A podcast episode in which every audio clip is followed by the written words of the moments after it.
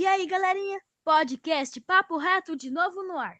2021 e estamos aqui novamente para levar informação para você e para levar bastante coisa legal. Nosso primeiro papo é com o secretário de Educação de São José dos Campos, o Jones, que veio na nossa escola e bateu esse papo com a gente. Todos os protocolos sanitários foram seguidos para garantir a segurança de todos. E agora fique com o papo e curte aí!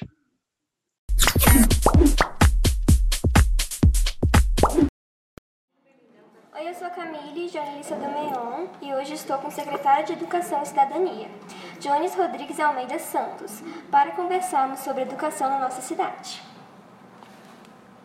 Oi, Camille, bom dia. É, quero agradecer o convite, né? Espero que seja um papo bastante descontraído e que eu possa contribuir aí e compartilhar minhas experiências com vocês.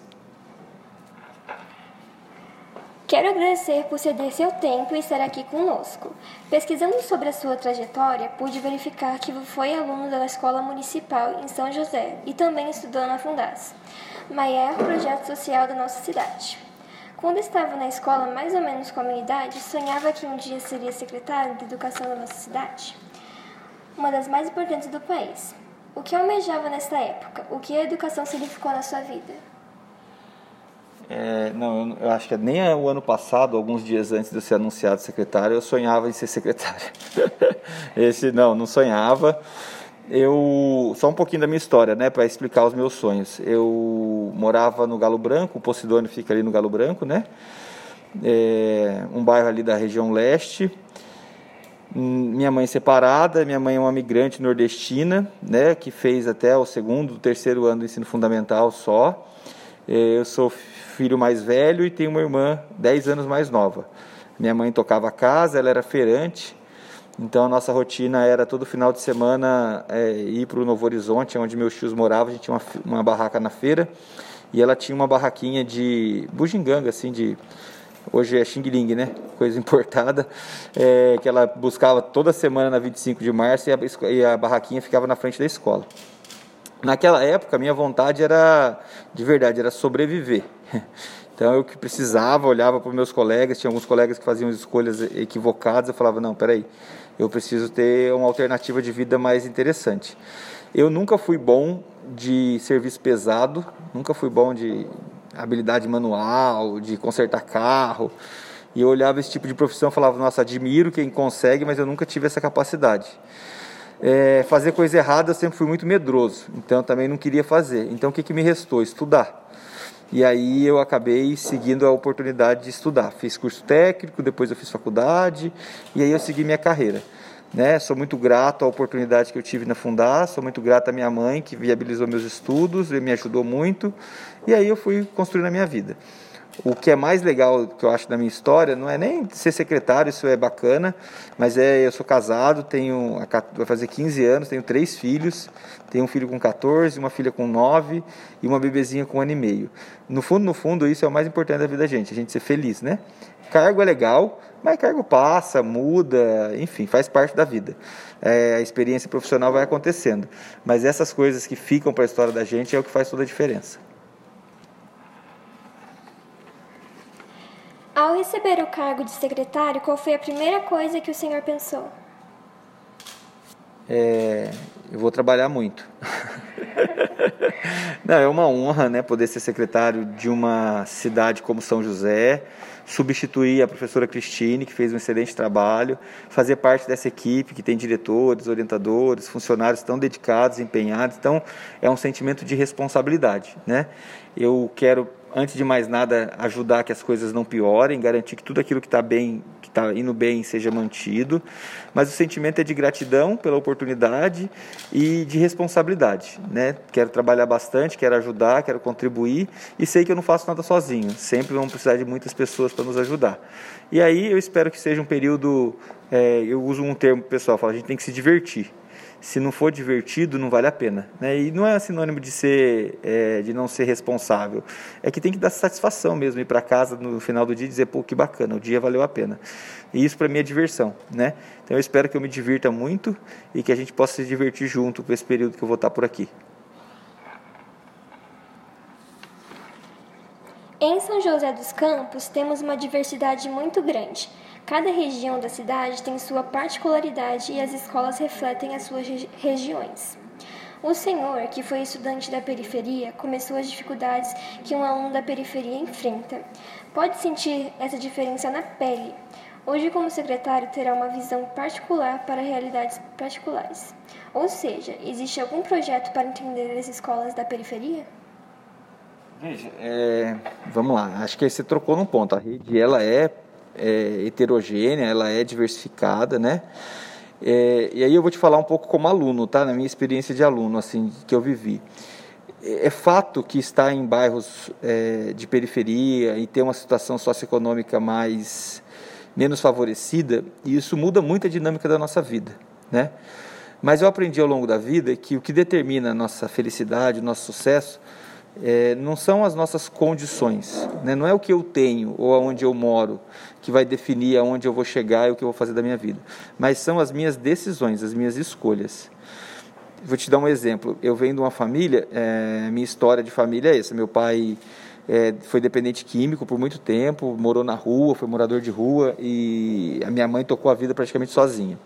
E eu tinha primos com condições financeiras muito boas, sabe? Eu tenho tios empresários que trabalhou em grandes empresas. Então eu tinha tudo para não conseguir estudar e os meus primos tinham tudo para conseguir estudar. Eu fui o primeiro que terminou o nível superior. Então não significou muito para mim minha, as minhas condições. O que significou foram as minhas decisões. Então eu penso que assim, para o aluno que está aqui, eu, em qualquer bairro de periferia, que tem problemas, que todo mundo tem, né? Achar que a pessoa que tem uma melhor condição financeira não tem problema também é um equívoco. É, o determinante não vai ser, não serão essas condições são as suas escolhas.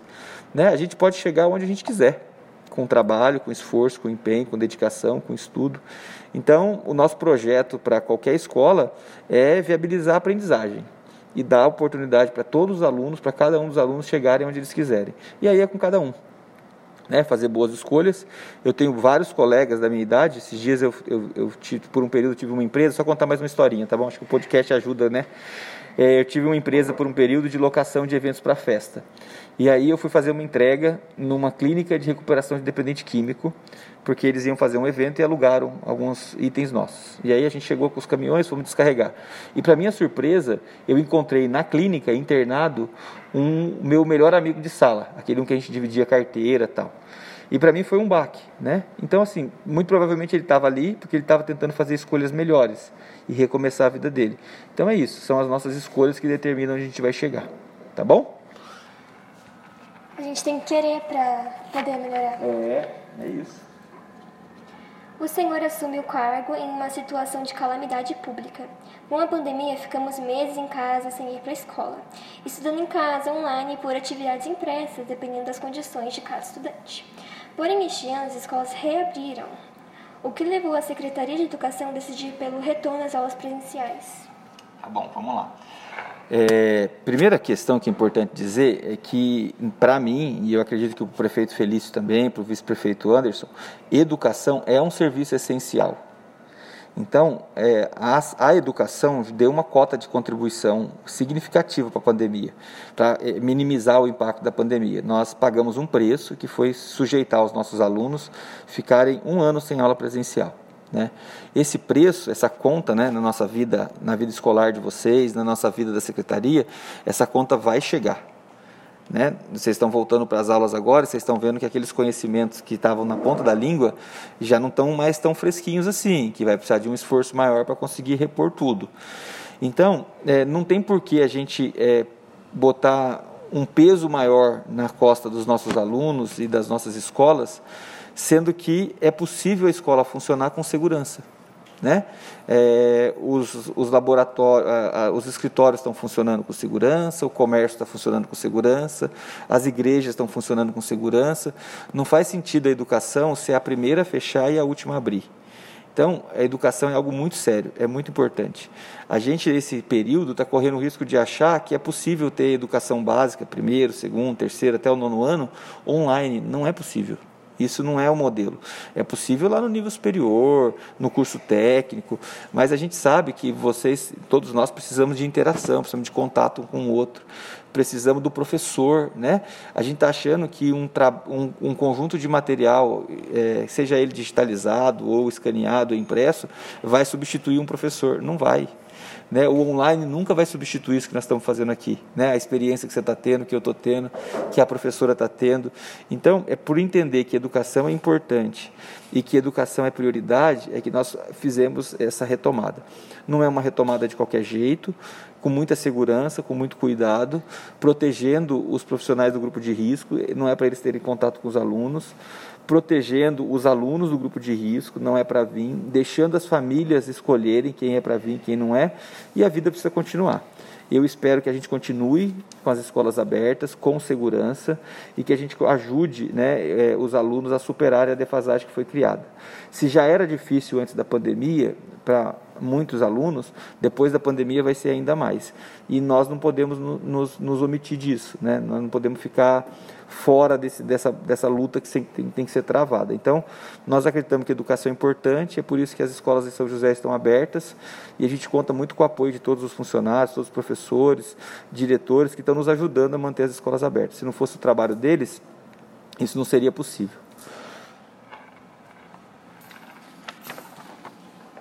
Na sua avaliação, como está sendo o retorno às aulas? Então, na minha avaliação, assim, está sendo positivo o retorno, né?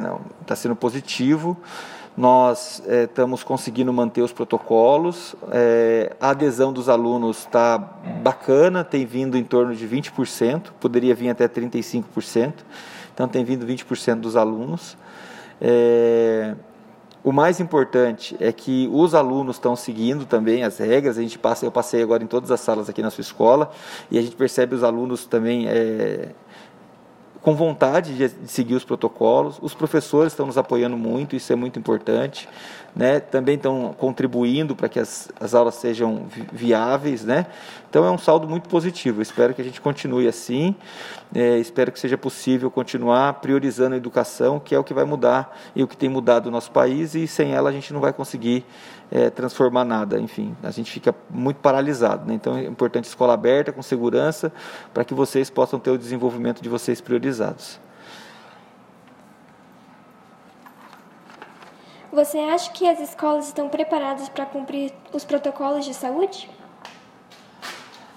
Então, eu acredito que sim, né? A secretaria ela ofereceu todos os EPIs necessários, as máscaras, álcool gel, todas as escolas têm termômetro, todas as escolas têm aferição de temperatura, nós temos sistemas que nos permitem acompanhar é, o funcionamento dessas escolas e os professores estão treinados, os diretores estão treinados. A realidade das escolas de São José não é como a realidade da maioria das escolas, né? Nós temos uma boa infraestrutura, nós temos um bom quadro de profissionais, nós temos é, recursos e condições de criar a infraestrutura necessária para as escolas funcionarem. Então, de verdade, eu acho que está tudo, tudo dentro dos protocolos. Isso não faz com que a gente diminua a nossa atenção, mas a gente precisa é, manter firme o propósito de atender quem mais precisa, que é por isso que nós estamos aqui. Com a volta às aulas presenciais, acredita que haverá um avanço no aprendizado dos estudantes? Olha, é, o ideal era que todos nós estivéssemos vacinados e que as aulas pudessem voltar normalmente. Isso ainda não é possível, né? É, mas é muito melhor ter aula, mesmo que um ou dois dias por semana, do que não ter aula. Então, até por isso, a gente acredita que o aprendizado vai avançar. Talvez não no ritmo que ainda que a gente quisesse o programa Recupera, que nós estamos iniciando, essa semana vocês estão fazendo avaliação diagnóstica, nós contratamos 100 professores, as escolas vão abrir o sábado para plantão, tudo isso faz parte desse esforço para fomentar a aprendizagem num nível satisfatório. Agora é acompanhar, se precisar corrigir os rumos, corrigir o que for necessário, mas eu acho eu tenho fé e tenho esperança que 2021 vai ser um ano melhor que 2020. Ontem, o secretário de Saúde estadual defendeu a suspensão das aulas devido ao aumento dos casos e ao número de ocupação dos leitos dos hospitais. Qual a sua, avaliza... Qual a sua avaliação sobre esse tema? Olha, é, eu acho que uma das coisas que eu aprendi, até ensinada pelos professores aqui da rede municipal que eu fui aluno, é que a gente precisa respeitar as autoridades. Então, ele é uma autoridade sanitária, é a opinião dele. Eu não, não me sinto nem à vontade de comentar, ele deve ter os motivos dele para afirmar isso. E, da nossa parte, é, nós vamos seguir os protocolos. Então, enquanto for possível as escolas funcionarem, for autorizado, é isso que nós vamos fazer. Se tiver alguma mudança, como bom cumpridor de regras que nós somos aqui em São José, nós vamos continuar é, seguindo o que for determinado. Pandemia vai passar e quais são seus planos para o futuro da educação da nossa cidade? Ah, okay. Bem, é, basicamente cumprir o plano de gestão do prefeito Feliz, que é o compromisso que ele assumiu com a cidade. Né? Então, lá tem 25 itens que nós devemos adequar sem dúvida nenhuma, a gente precisa é, entender que é uma educação diferente depois da pandemia.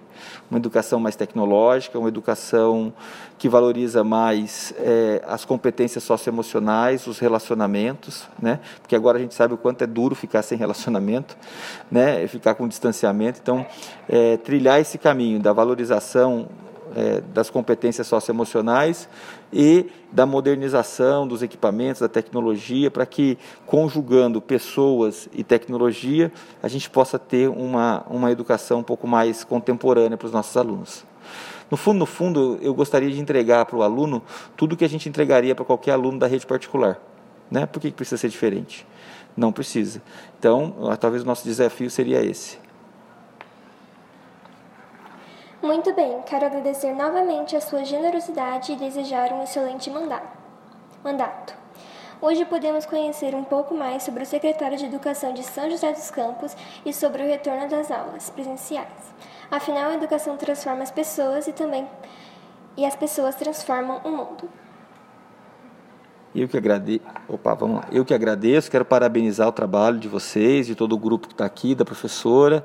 É, parabéns pela iniciativa. Eu adoro vir na escola, eu adoro ter contato com vocês, com os alunos. Então, se tiver outros podcasts, se quiser me chamar, eu posso ser um assíduo frequentador aqui do programa de vocês, tá bom? Um abraço, parabéns pela iniciativa.